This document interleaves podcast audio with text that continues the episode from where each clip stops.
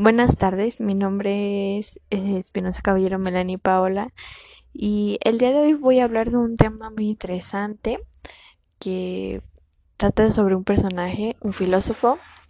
Pero antes de hablar del tema principal, me gustaría primero que sepan quién es el personaje y el filósofo. Él se llama Immanuel Kant. Nació en el siglo XVIII más específicamente el 22 de abril de 1724. Nació en Prusia eh, y él es un, fue un filósofo y científico prusiano de la Ilustración.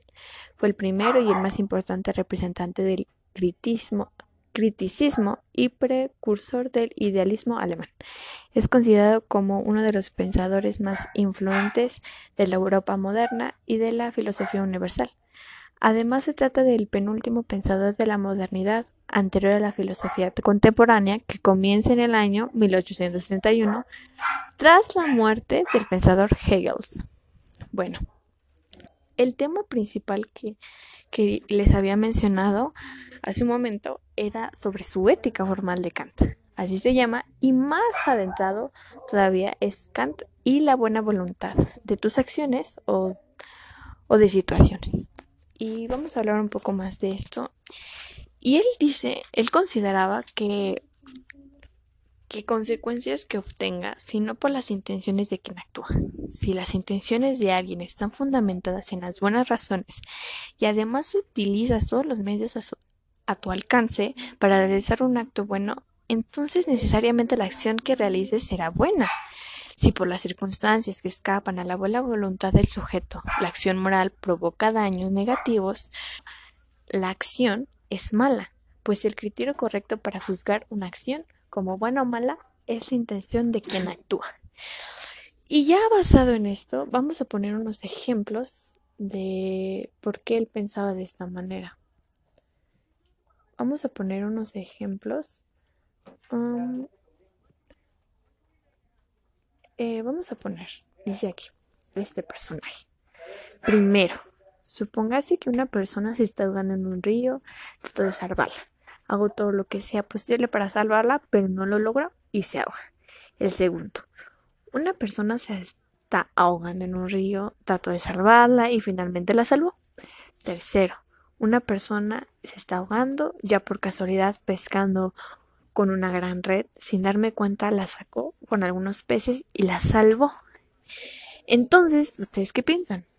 Aquí nos está dando un ejemplo de las acciones que podían pasar en esas circunstancias. Pero lo afectuado realizado es el salvamento de la persona que estaba a punto de ahogarse. En el primer caso no se logra, en los otros dos sí. En casos de pregunta por el valor moral de estos actos, finalmente coincidirán coincidirán todo el mundo en que el tercero acto no lo tiene, a pesar de que allí se ha realizado el salvamento, y carece del valor moral porque ello ocurrió sin que yo tuviera la intención o la voluntad de realizarlo, sino que fue una obra de casualidad. El acto entonces es moralmente indiferente, ni bueno ni malo. Los otros dos, en cambio, son actos de buena voluntad, es decir, moralmente buenos y aunque en el primer caso no se haya realizado lo que se quería y en el segundo sí, tienen el mismo valor porque este es independiente de lo realizado. Kant dice que la buena voluntad no es buena por lo que afectúo realice, sino porque es buena en sí misma. Entonces Kant consideraba que lo único que existe en el mundo con valor incondicionado no es el placer o la felicidad como lo pensamos otros filósofos de la antigüedad.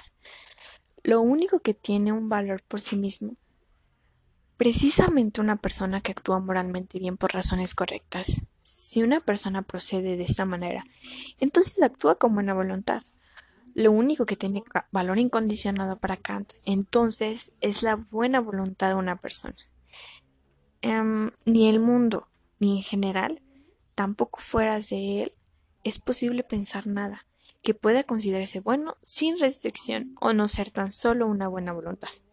El placer, por ejemplo, según el filósofo alemán, solo tendrá valor bajo la condición de que no sea un medio para alcanzar un fin moralmente malo, un fin moralmente malo.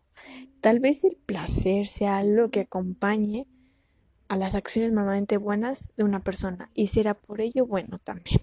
Sin embargo, puede darse el caso de alguien que se encuentra en placer de agredir a una persona y en este caso el placer no podrá ser bueno. Ocurre algo similar, pues no es imposible pensar que alguien se haya feliz. Por ejemplo, el beber alcohol es un exceso.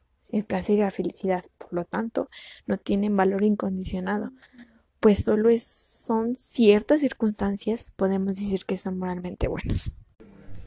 Que terminamos en que lo único que tiene valor incondicionado para el filósofo es lo que tiene valor por sí mismo precisamente una persona que actúa moralmente. Entonces llegamos a la conclusión que una persona es valiosa por lo que tiene dentro, si tiene la capacidad de actuar por buena voluntad, aun cuando en el pasado haya realizado muchas acciones malas, la capacidad de desarrollar esa situación es buena.